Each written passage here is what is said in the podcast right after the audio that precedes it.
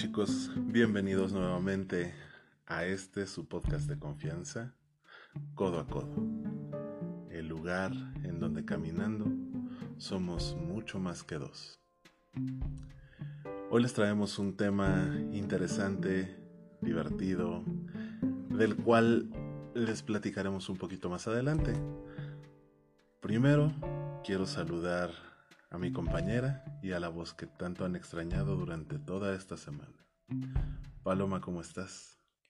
Hola, ¿qué tal chicos? Hola Omar, ¿cómo estás? Buenas noches, buenas tardes, buenos días, dependiendo de la hora que ustedes escuchen el podcast.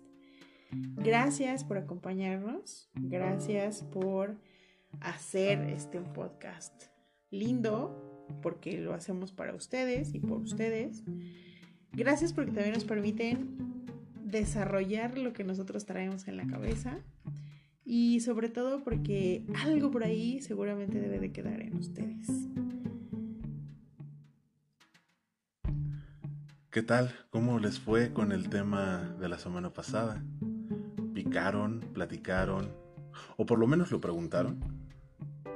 Eso es súper bueno. Nos encantaría que, así como los comentarios que nos hicieron en nuestras redes sociales, que ya al ratito se las pasaremos, fue algo que se nos olvidó como buenos novatos en el podcast anterior, pero nos encantaría que nos platicaran qué pensaron, si lo hicieron, lo pusieron en práctica, si funcionó, si no funcionó. Es, muy interesante que nos cuenten esos, esos pequeñas anécdotas, esos detalles que hacen de este podcast suyo.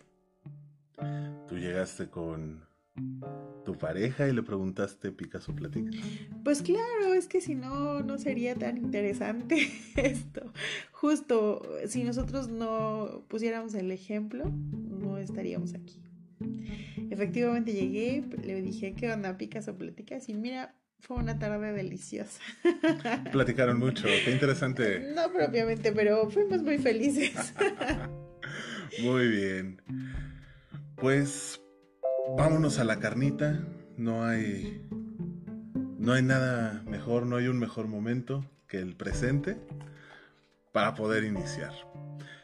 Esta semana vamos a hablar de un tema que tal vez nos pueda funcionar a los que tenemos una pareja estable, a los que estamos iniciando una nueva relación o a los que queremos evolucionar la propia. También puede funcionarles a aquellos que sienten que su relación ya se estancó. Ese es, es interesante y lo vamos a ver.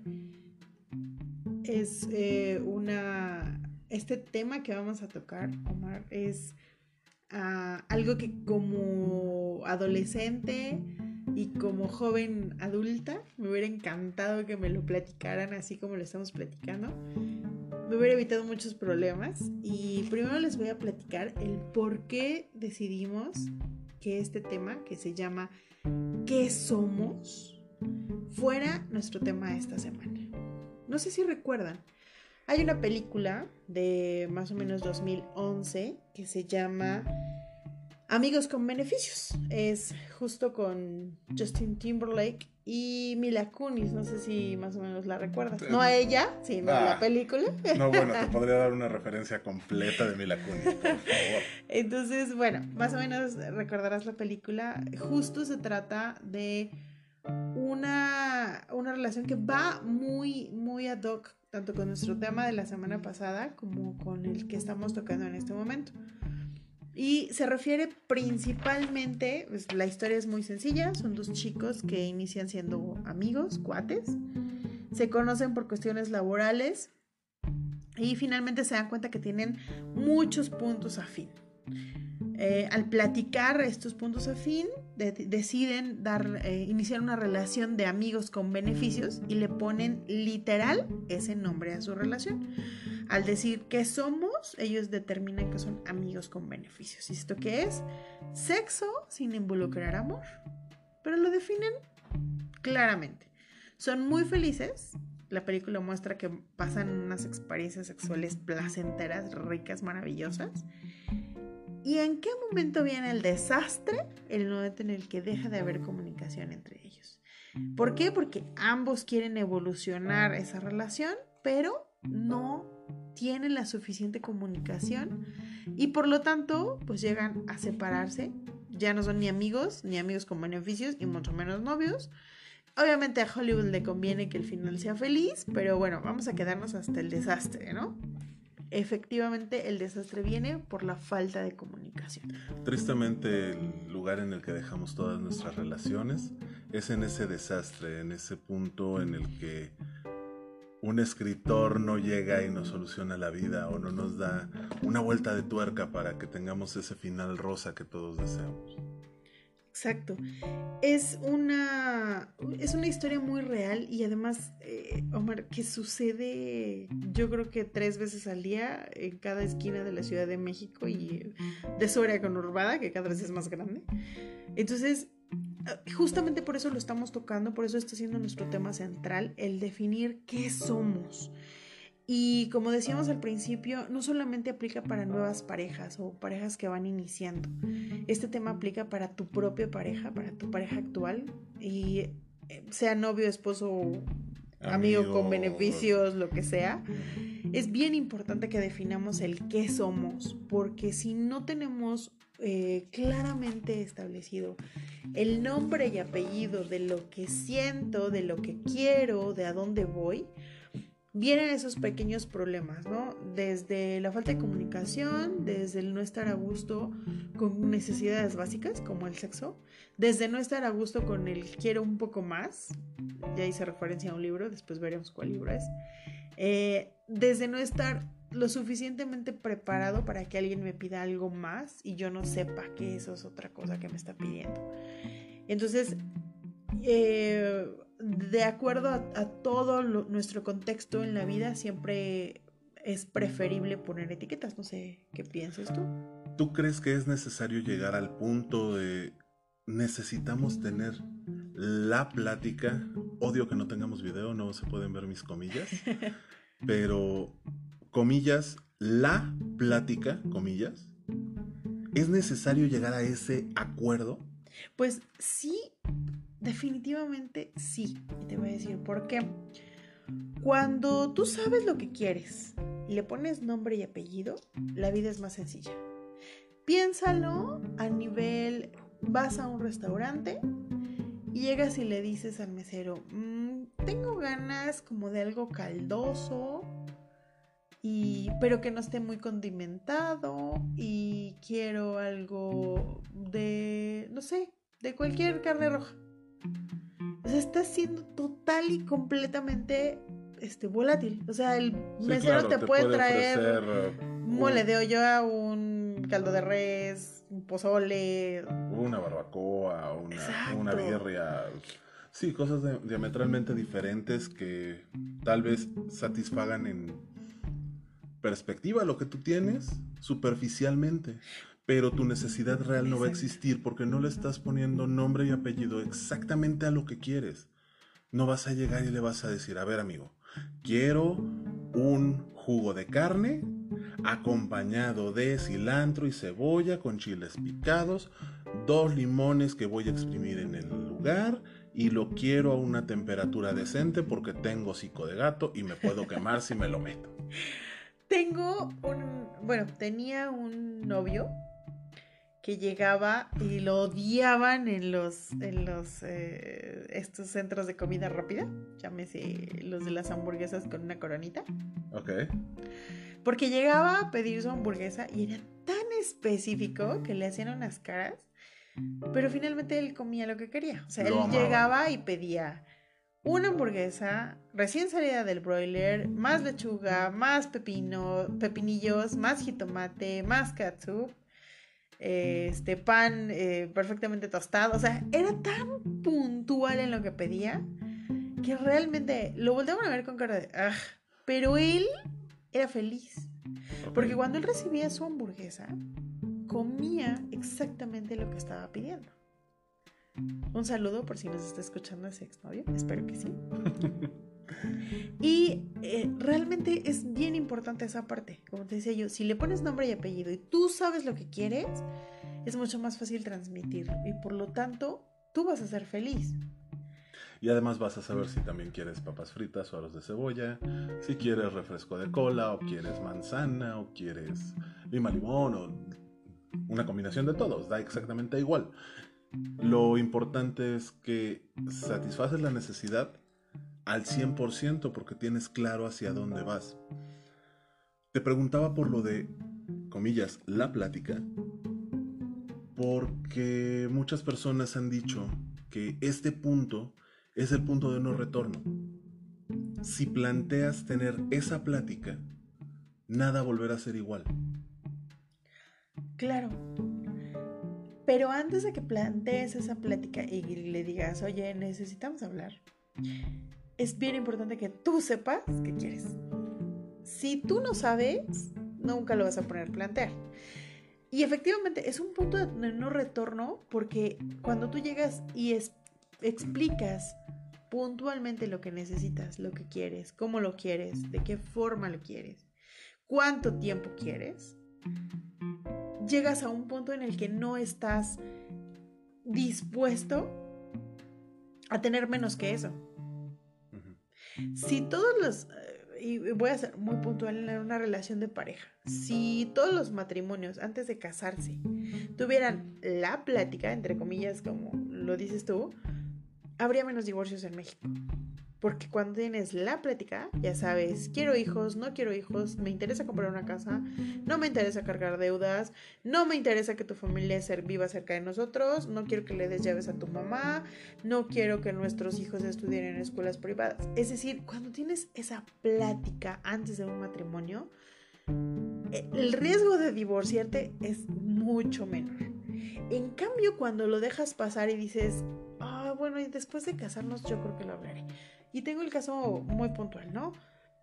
Antes de la plática, tengo una suegra que se mete dentro del matrimonio de estas dos personas. Y se casan y ella dice, bueno, no, ah, estamos cerca de la boda, no lo voy a decir. Cuando estemos casados, entonces voy a aclarar el punto y le voy a decir, no, no te voy tu mamá no se va a meter. Tienen el matrimonio, el matrimonio es 80% de las decisiones de la suegra y 20% de las decisiones de la novia. Después de que se casan, entonces viene la plática y entonces le dice, oye, no quiero que tu mamá se meta. Oye, pero ¿por qué no? Te hizo la boda a tu gusto. Y entonces ahí viene el primer conflicto de un matrimonio que tiene meses casados. Es decir, no tienen el año y empiezan a tener problemas porque nunca hubo ese límite de no quiero que tu familia se meta, ¿no? Entonces estamos, estamos supeditados a que el otro entienda o intuya lo que yo quiero. Y entonces corremos el riesgo de que el otro ni nos fume, ni nos entienda, ni nos comprenda y por lo tanto llegamos a un conflicto. Si no tenemos esa plática en el momento que sentimos que es necesario, podemos esperar que tenga problemas, no vamos a saber qué esperar. Creemos saber para dónde vamos. Creemos saber qué es lo que voy a obtener de mi relación. Pero si esa plática no existe, no hay manera de que la relación tenga una estabilidad, de que la relación dé algo de sí. Cuando, fíjate, yo te voy a poner otro ejemplo que a lo mejor es muy burdo, ¿no? Y espero chicos que no, no se tome tan literal. Pero es muy claro. Cuando tú vas a hacer el amor con una persona, platicas y le dices, oye, quiero que hoy te toque arriba y quiero que te muevas de esta manera y quiero que lo hagas así y quiero que tengamos estas posiciones. ¿Lo platicas? antes o después de salivar si me ve como tú me estás viendo. Obviamente lo, yo en lo personal lo platico. Porque si lo dejo al ahí se va o a como salga, lo único que voy a obtener es ver cómo nos acomodamos y dónde caigamos. ¿Sabes que el 90% de las parejas no lo platican? Tristemente sí. Por eso llegan tantas personas a los consultorios de los terapeutas intentando arreglar el matrimonio. O peor aún, llegan a clubes swinger, a clubes de sexo o aplicaciones de las que hemos hablado en otros momentos buscando corregir eso y ni siquiera saben qué es lo que están buscando, simplemente quieren mejorar su vida sexual. Claro, o se embarazan. Ah, o bueno, sea, clásico. ¿estás de acuerdo que es un, es un punto terrible en el que eh, tú me dijiste que no te ibas a embarazar y chin, resulta que ya estás embarazada? ¿no? ¿No te estabas cuidando? Exacto. Entonces, ese es, ese es algo, te digo, es muy interesante esa parte que tocaste sobre esas parejas. Y ojo, no solamente, chicos, no solamente parejas de casados. Yo conozco parejas de novios que tienen que ir a terapia porque su relación está yéndose al carajo. ¿Y saben cuál es el único punto que no tienen? Yo no digo que no haya amor. Es más, pueden ser las parejas que más se amen en este planeta. Si van a terapia se aman, eso me queda bien Pero claro. no se comunican, no se dicen qué es lo que quieren, no se dicen qué es lo que no les gusta, no le ponen una etiqueta a qué son, ¿no? De alguna manera estamos eh, tal vez redondando en esta parte de, la comunicación, pero somos y vivimos en un, eh, en un mundo en el que las palabras son vitales. ¿Qué pasa si tu pareja te dice, yo no creo en etiquetas? Porque eso es un constructo social que bla, bla, bla. No, pues bla, qué bueno que no bla". creas en las etiquetas porque no eres un pantalón de retail, o sea, hello. De alguna manera esto no se llama una etiqueta, esto se llama definir qué quiero y a dónde voy. ¿Cuál es el punto clave en una relación? Hablabas hace ratito de la plática. Cuando yo defino, ¿sabes qué? Me, la paso genial contigo, me encanta salir, me encanta ir al antro, me encanta que vayamos a cantar el cantabar, pero ¿qué crees? El sexo no me late. Entonces a lo mejor podemos ser muy buenos amigos, amigos de pedas, salir, divertirnos, viajar incluso. ¿Por qué no ser amigos con derechos o con beneficios y coger cuando se nos antoja? Pero no necesariamente vamos a llegar a una relación más formal, ¿no? El involucrarte a ese grado con una persona no necesariamente conlleva el sexo. Puedes tener una relación ultra cercana con alguien. Puedes viajar, puedes salir de briaga, puede cuidarte la briaga, cuidarte el viaje, lo que quieras. Pero no necesariamente tienes que llegar a ensabanarte. Es ridículo pensar que el poner una etiqueta, que además le tenemos pánico a las claro, palabras. por supuesto. La palabra etiqueta dentro de las relaciones humanas está satanizada de una manera estúpida. Tenemos la idea de que el llegar a poner una etiqueta en una relación humana es igual a ponerle sexo. No va por ahí. Una etiqueta precisamente nos va a funcionar para que no esperemos algo que no estamos dispuestos a dar o algo que no estamos buscando recibir. Claro. Y evita corazones rotos. De, de cualquiera de las formas que lo veas, eh, ya tú sabes a dónde vas. Ya sabes qué es lo que estás buscando. Ya le explicas a la otra persona cuál es eh, tu forma de vida, cuál es lo que tú necesitas. Y la otra persona también decidirá si se avienta o no. Cuando, cuando somos claros, y vuelvo al, al principio de la plática, cuando tenemos comunicación, siempre las cosas van a ser más fáciles. Ahora, ojo, yo no estoy diciendo que una vez que di- decidiste llamarle, somos novios, somos eh, prometidos, somos este, Whatever, quieras. una vez que le pusiste un nombre a eso, a esa, le diste una respuesta a esa pregunta de qué somos, eso no significa que no pueda evolucionar, eso no significa que no pueda cambiar. La vida está hecha de transformaciones, ¿sí? Cualquier ser vivo cualquiera en el que tú pienses en este momento, tiene una evolución, tiene una transformación. Una semillita se convierte en un arbolito o en una plantita, o, o sea, todo, todo, todo tiene en esta vida una transformación. Si no evolucionamos, si no nos transformamos, entonces somos seres muertos. ¿Sí? Y hasta los muertos se transforman, les sigue creciendo el cabello, las uñas. Exactamente, somos seres inertes cuando no hay una transformación. Seríamos como piedras. Exacto. Hay botadas que nos da igual si pasa o no pasa. Exacto. Entonces, definitivamente podemos evolucionar, aunque ya le hayamos puesto nombre y apellido a eso que tenemos, hay una posibilidad de evolución, pero siempre tiene que ser consensuada. Siempre tenemos que saber hacia dónde vamos. Y además, el corazón, la convivencia, la comunicación te van a ir dando esa transformación. Te voy a contar una anécdota este, muy chistosa mía. mi actual pareja me dijo cuando empezamos, yo no te puedo ofrecer nada en serio. Ajá. Y entonces empezamos una relación muy padre, muy abierta, muy de cuates. Eh, platicábamos por horas horas, horas, horas, de verdad. Tomábamos café de una manera estúpida. Y eso fue evolucionando. No, no fuimos eh, desde el principio el amante y la amante, no fuimos desde el principio eh, los mejores amigos, no fuimos desde el principio el novio y la novia. O sea, éramos realmente amigos y eso fue evolucionando, tanto que tengo muchos años de casada con él, ¿no? Entonces es muy importante eh, el que tengamos eh, en la perspectiva que nuestras relaciones van a evolucionar. Pero cada vez que evolucionan, tiene que haber esa plática.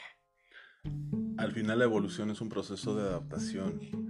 Vas a mejorar circunstancias o detalles de tu relación de una manera que funcione para ambos, que les deje algo.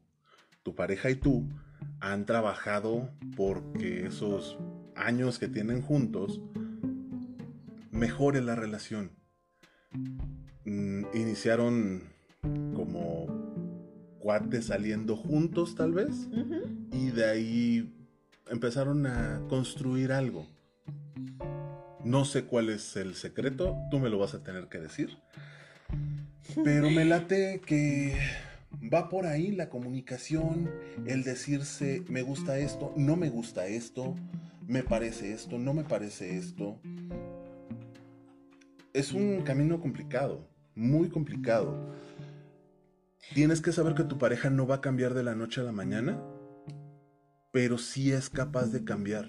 Todo ser humano tiene la habilidad de cambiar cuando se lo propone, cuando lo desea. He escuchado en muchos lugares, yo mismo he aplicado la frase, de que el ser humano no cambia. La frase completa es, el ser humano no cambia si no quiere cambiar. Exacto, estoy totalmente de acuerdo. Ahora yo te voy a hacer una pregunta. ¿Tú crees que una vez que decides responder a la pregunta, ¿qué somos? ¿Eso le pone un límite? No, los límites los vamos poniendo nosotros y así como evoluciona la relación, tienen que evolucionar los límites. No podemos ser tan cuadrados como para decirte, ok, hoy vamos a hacer que los lunes sean de azul y todos los lunes el resto de tu vida vas a estarte vistiendo de azul. O vamos a tener relaciones sexuales todos los sábados en la noche Eso es muy bonito. bueno, yo difiero de ti. Te voy a decir por qué. Si tú y yo platicamos y decimos todos los sábados en la noche en la cama vamos a tener sexo y para los dos está bien, está bien en nuestra relación. Pero ¿qué pasa si a mí se me antoja el miércoles? Por eso, pero si para los dos está, o sea, si ya lo platicaste y los dos estuvimos de acuerdo, está bien, mientras dure eso, va a llegar un momento en el que digas, ok, ¿sabes qué? Ya me aburrí de los sábados, ahora quiero que sea los miércoles.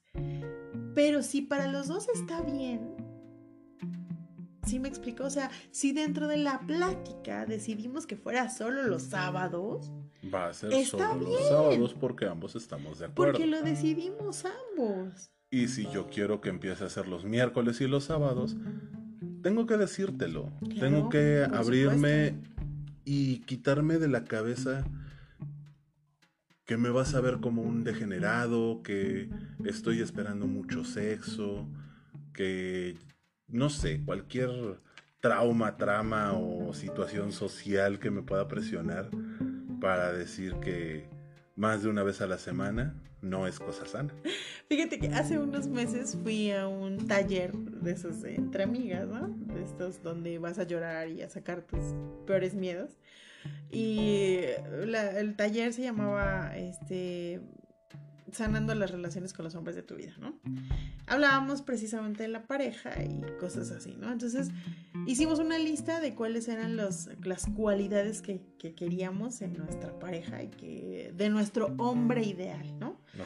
Y entonces yo me moría de la risa porque una de las chicas decía que un punto importante para una pareja, para ella, era que no quisiera relaciones sexuales más que una vez a la semana. Yo así de, ¡guau!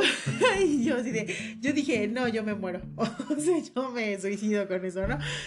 Pero bueno, pero si para ella estaba bien. Y entonces la chica que estaba llevando el, taller, la psicóloga, le dijo, bueno, ok, tú quieres una relación de una vez a la semana y está bien, ¿no? Porque para ti está bien.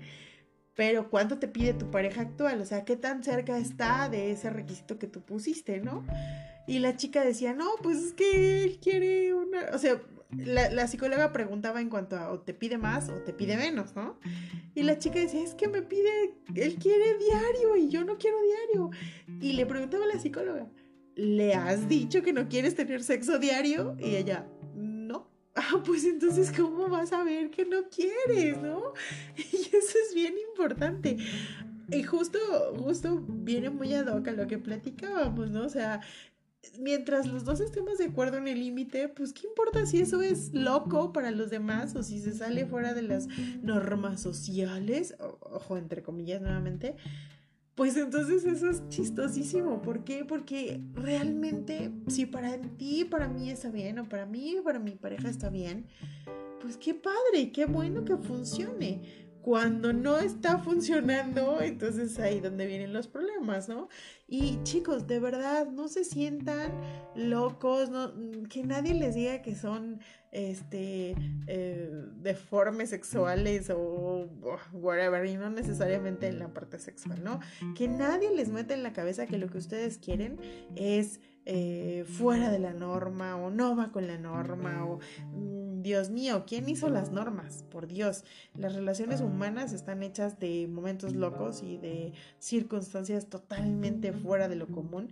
Vuelvo a repetir la frase que dije en el podcast pasado, que es la normalidad está sobrevaluada.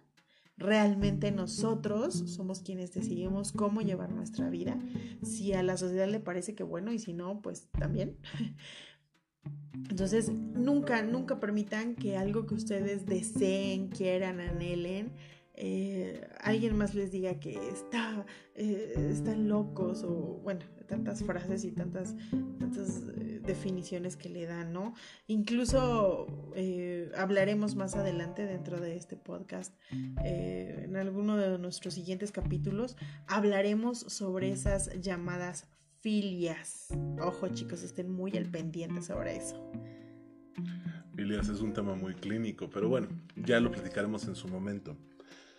Creo que ahorita lo que tenemos que resaltar es que tenemos que saber qué es lo que esperamos de nuestra relación, qué es lo que esperamos al colocar una etiqueta sobre algo tener un fundamento para no vivir engañados.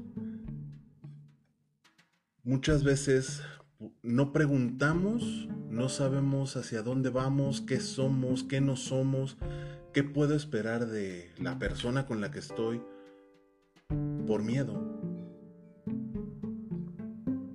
¿Cómo voy a romper una relación ¿Cómo me voy a arriesgar que no me pele? ¿Cómo me voy a arriesgar a perder a esta persona? Simplemente porque soy muy curioso. Ahora me toca a mí la anécdota. Hace algunos meses, una persona me platicaba que conoció a alguien en su trabajo que le llamó mucho la atención. Vio a esta persona una vez, dos veces, y empezó a notar su existencia. Eh, esta persona ya tenía algún tiempo trabajando en la empresa, pero realmente no le había prestado atención hasta un momento crítico en el que llamó tota-, toda su atención. La persona que me lo platica es casada y tiene una relación diferente. Tampoco voy a ahondar en ese tema, ahondaremos más más adelante. Estamos jugando con esto del continuará, ¿ves? Claro. Así creamos expectativa y los vamos a hacer que se queden pegados con nosotros. Bueno, eh, regreso a la historia. La persona que me contaba me dice que tenía ganas de acercarse a la persona de su trabajo, decirle por lo menos hola, algo para llamar su atención, pero no se terminaba de decidir. Cuando se decidió, comenzó a saber qué le gustaba a la otra persona, qué no le gustaba, se empezó a involucrar en una amistad. Pero para esta persona no era suficiente. Quería más.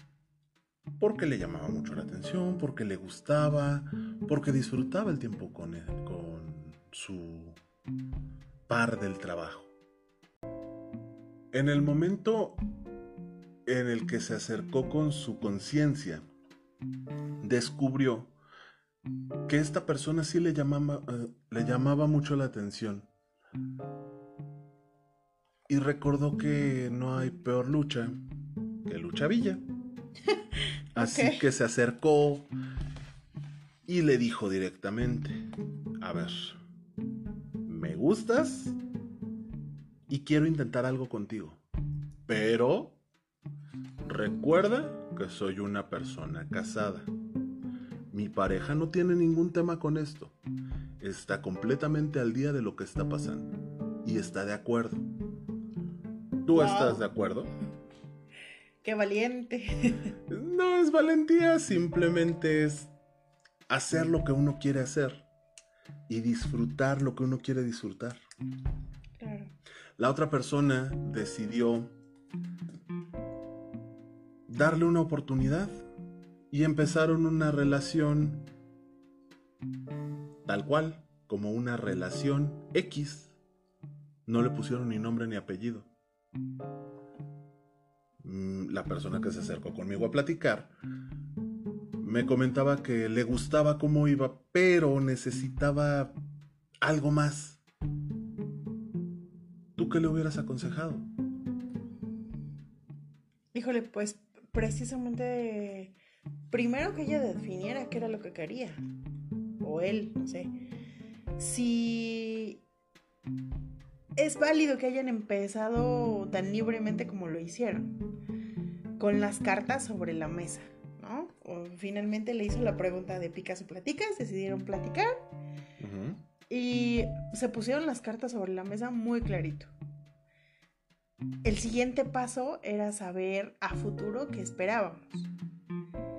Porque no sé si finalmente le habrá dicho a esta persona con la que inició esta relación alterna cuál era su, su expectativa, porque de alguna manera yo creo que para la otra persona fue más difícil al no tener una relación como lo tenía tu conocida.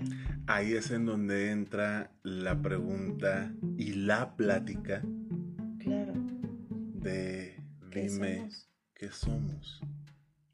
No, y aparte si te acuerdas de tu amor, de tus amores de adolescente, cuando ya tenías un novio así de muchos, o bueno, en tu caso novia, de mucho tiempo. No me limites. O una amiga de mucho tiempo con la que ibas, venías y todo, llegaba el momento en el que ella o tú querían preguntar el qué somos.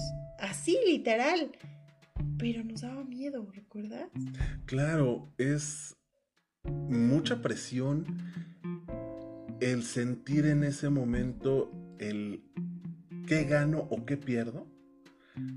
Y somos especialistas derrotándonos. Somos especialistas yéndonos por la parte negativa del hecho. Si pregunto qué somos, me va a decir nada y como preguntaste, eres un meco, eres un teto, eres un soquete. ¿Qué tal con tu palabra que revela tu edad? Oh, déjame luego...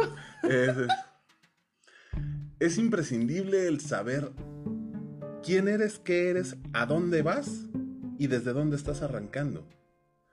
Pero me da miedo el decirlo. ¿Qué pasa si pierdo una amistad por nada. ¿Qué pasa si esta mujer me batea?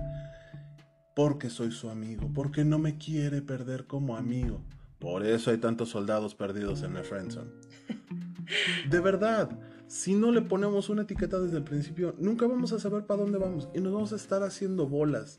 Lo único que vamos a estar haciendo es alimentando la friendzone a lo idiota si no nos permitimos que nos frenzonen, vamos a ser felices. Hombres y mujeres, parejo. Muchas veces las mujeres no se dan cuenta en qué momento frenzonean al amigo. Porque el amigo nunca le ha puesto la etiqueta de, a ver, mi reina, tú me gustas como para pareja. No me gustas para amiga. Ah, pero miedoso idiota nunca le dice eso. O al revés, la señorita no le dice al chamaco que le gusta. y luego te enojas. Entonces, ¿qué, mi rey?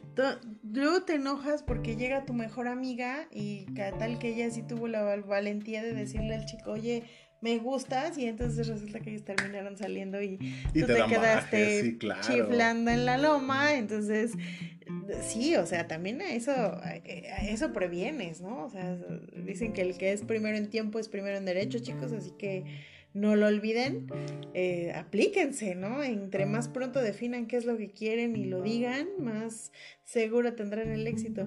decía un amigo, el no ya lo tienes. Aviéntate. ¿Qué demonios puede pasar? Claro, ¿no? Ah, en mi tierra dicen que el que avisa no es traidor.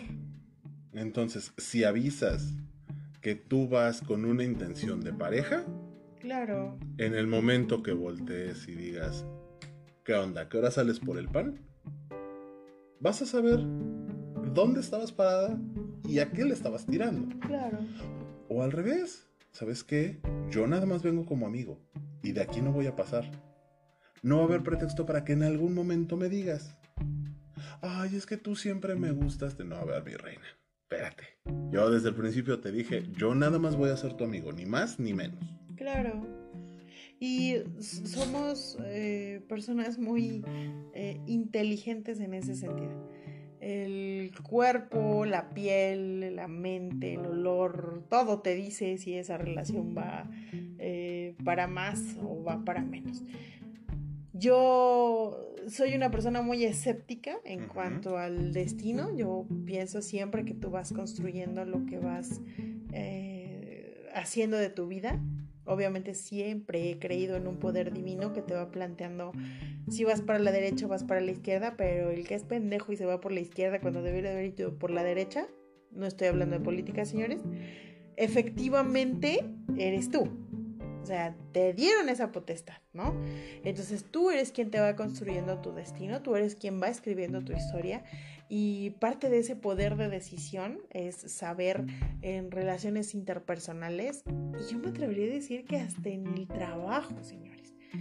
Tenemos que ser muy claros, ¿sí? Cuando tú llegas a un trabajo y te dicen, señorita, está usted contratada para ser la asistente del director jurídico.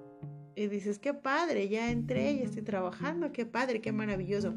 Pero resulta que a la empresa se le presenta la necesidad de que además seas asistente del director administrativo. Y luego te hacen eh, que lleves la agenda del director general. Y luego te hacen que hagas las cuentas del contador. O sea, señores, eso va a terminar por ser un desastre, porque no estamos siendo claros en cuanto a qué somos, qué soy yo para la empresa, ¿no? Regresando a las relaciones de pareja, tenemos que ser también muy puntuales. Ok, vamos a ser pareja, vamos a ser novios, pero como novios tenemos este y este límite. O tenemos esta y esta apertura. Cuando tú solamente englobas y pretendes que el concepto social de novio o novia sea lo que rija tu relación, entonces también estamos teniendo un problema, porque tú no creciste en la misma sociedad en la que crecí yo. Y tal vez para ti ser novio implica tener relaciones prematrimoniales, pero yo crecí en un entorno totalmente católico, mucho, y tirándole la culpa en el que no tengo, bueno, estamos hablando de un ejemplo. Ah, perdón. Y no tengo la intención de tener relaciones prematrimoniales. Entonces, cuando tú empiezas a querer meter a mano, yo me ofendo y te pego. Y bueno, si no es que voy y hasta te denuncio, ¿no? Justo ayer, no recuerdo qué día, estaba escuchando de unas acusaciones contra, al menos para mí, un ídolo, que es Plácido Domingo. No sé si lo pudiste escuchar. Sí. Resulta que más de nueve mujeres eh, fueron a acusarlo y dijeron que habían estado siendo em, eh, acosadas, acosadas y abusadas por él. No, solo hablan de acoso sexual que resulta que cuando él estaba practicando con ellas, las tocaba y eh, las, eh, este, incitaba al mal, no, o sea, no usaron ese término, pero vamos, que, Esa era la idea. les ofrecía cosas a cambio de, su participación, ¿no? Y entonces me pareció una carta muy sincera para serles muy honesto, la respuesta de Plácido Domingo en donde decía, señores, todo lo que yo hice fue consensual, ¿eh? O sea, nunca metí mano si no me lo permitían. Lamento mucho que se haya tomado así. Además, estamos hablando que esto sucedió hace 30 años, señores. Nunca pensé que se hubiera tomado así. Y si se tomó así, pues, ¿por qué no me dijeron antes, no? Y tiene toda la razón. Pero el hombre cometió un grave error. Que fue aceptar que no hubo una conversación. Es decir, él dice, yo entendí que me lo estabas permitiendo. Sí, nunca lo decidieron o nunca lo definieron con un sí abierto. Yo estuve a punto de levantarme en este momento porque creí que iba a salir tu lado feminazi. Pero bueno, esa no es la idea. Sí, y eso me lleva al siguiente punto. ¿Qué tan tajante tiene que ser la forma en que abordes el tema, porque ahorita lo estamos diciendo muy tajante. Entra al toro por los cuernos, entra de frente. A ver, mi rey, ¿qué somos? ¿Para dónde vamos? ¿Qué quieres? ¿Y qué me ofreces? ¿Es así? Lo podemos hacer más diplomático, lo podemos suavizar, no quiero que se escuche tan agresivo, no me quiero escuchar clásico. ¿Por dónde crees que podemos entrarle? Tú eres, yo voy a dar una definición de quién eres. Ojo, chicas, muy atentas. Tú eres un hombre con principios que tiene una cultura, eh, una mente muy abierta. Eh, eres de profesión psicólogo, eres... Eh, me puedo seguir con 10.000 cualidades y defectos, ¿eh? Porque también tienes defectos, no, mi no, no, solo cualidades. Yo soy una mujer de treinta y pocos, eh, soy eh, empleada, soy una profesionista, tengo un trabajo al que adoro, soy abogada de profesión, es decir, sabemos nuestros contextos. Sí. ¿sí? Cuando sabes el contexto de la otra persona, ah, ojo, una parte importante, tú tienes una religión diferente de la mía. Sí. No vamos a decir cuál tenemos, ¿ok? Sí. Cuando sabemos nuestros contextos, sabes de qué manera hablar. ¿Por qué mi referencia? Yo sé cómo eres tú.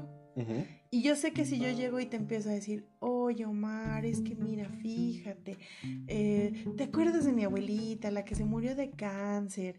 Eh, ¿Te acuerdas que tenía un dolor de estómago y que empezó, con... o sea, sí me explicó, si yo empiezo a llegarte por un lado sensible y a que tengas piedad y compasión de esta loca que te está platicando, lo único que voy a hacer es hartarte, fastidiarte y no vas a, creer nada de lo que te esté diciendo. Al contrario, si tú llegas conmigo y empiezas a utilizar el albur, empiezas a utilizar el doble sentido, empiezas a utilizar formas que no son algo que esté dentro de mi contexto, lo mismo, nunca vamos a llegar a una buena comunicación. Ahora entiendo muchas cosas de nuestra relación. Pero bueno, ese no es el tema de hoy. Yo soy una persona muy tajante. Claro. Yo sí aplico el, el Picasso platicas. Claro. Y me gusta que lleguen conmigo y me digan, a ver, Rey, ¿picas o platicas? Ese fue el tema del podcast pasado. Ajá. Llegas y me dices, a ver, Rey, ¿qué somos? Yo te voy a contestar directo. Claro. Somos A, B o C.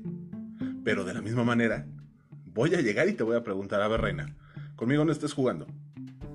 ¿Qué chingados somos?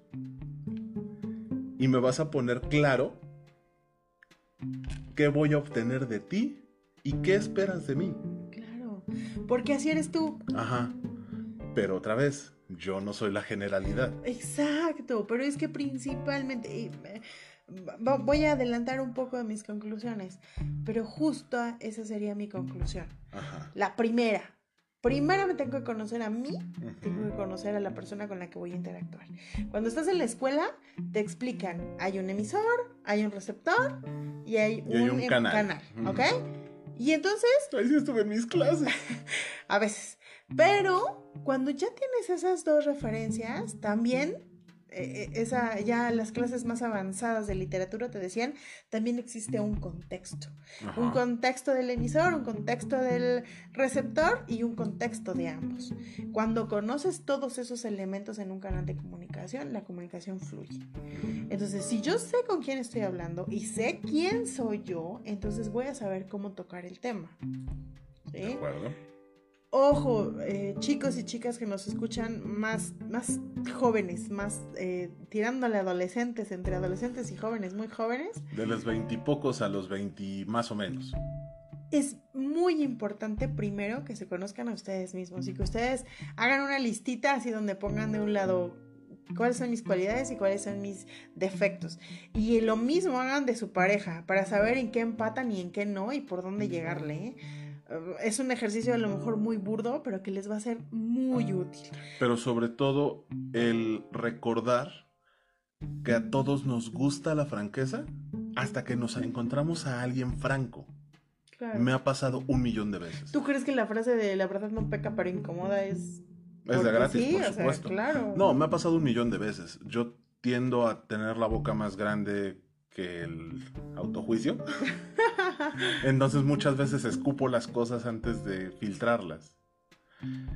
Pero yo que conozco a tu pareja te puedo decir que eso ha ido, lo has ido cambiando con los años, porque tu pareja te ha ido diciendo, oye, es gacho, no le digas tanto así. Oye, mídete, mira, tu mamá no merece que le digas esas cosas, ¿no? Deja o sea, a mi santa madre. Tienes, tienes, has ido evolucionando. Yo que te conozco de hace muchos años, te puedo decir que eso lo has ido evolucionando. Pero mi filtro se vendía por separado. Pero porque lo has querido cambiar.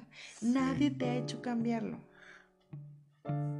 a lo que me refiero con esto es a que así como a mí me gusta escupir las cosas sin filtrarlas, me gusta que me las escupan. Mucha gente jura que le gusta que le hagan eso, hasta que se encuentra conmigo. No saben la cantidad de personas que me han dicho que de repente me paso de hocicón que ver en qué contextos hablas con ellos. En muchos contextos, laboral, de cuates, de lo que quieras. Neta, un cuate te ha dicho que te pasa. Más de una vez, pero bueno, el confesionario lo haremos por ahí del episodio 400 o algo así. ok. Eh, esa parte a mí me ha conflictuado mucho por ser así de tajante. Y me ha conflictuado mucho porque las personas con las que me he relacionado no son así de tajantes. Es una ver, ¿vas a obtener o no vas a obtener? He aprendido que si suavizas las cosas, no que lo maquilles, simplemente que seas diplomático en cómo lo dices. Sí, no me veas así, me lo ha enseñado mi pareja. Me ha costado mucho trabajo, pero he aprendido que si lo dices diplomático, también puedes obtener los mismos resultados. Te tardas más, ojo, porque tienes que saber hacia dónde vas. Pero obtienes el mismo resultado. No es necesario que lo escupas cruel, crudo y grosero. Pues sí, básicamente estoy de acuerdo contigo, el contexto es muy importante y hay que saber eh, justo, justo, justo eh, eh, qué es lo que cómo es como lo vamos a abordar, tenemos que analizarlo muy bien y preguntar. si tú tienes dudas, pregunta. O sea, eso es importantísimo. Cuando, y no solamente para esto, eh, chicos, cuando uno tiene una duda es importante preguntarla a quien sea y por qué sea. Eh, no vayamos a comprar jitomates y traigamos tomates verdes porque mamá nos va a dar una zarandeada que no les quiero contar. Me pasaba más con el cilantro y el perejil, pero bueno. no, yo eso sí lo aprendí desde que estaba chiquita. Pero lo que es el tomate y el jitomate, creo que tenía 20 años y seguía comprándolos al revés. Entonces, si tenemos dudas, preguntemos, hagamos ese esfuerzo mental por saber qué es lo que quieren los demás y saber qué es lo que queremos nosotros.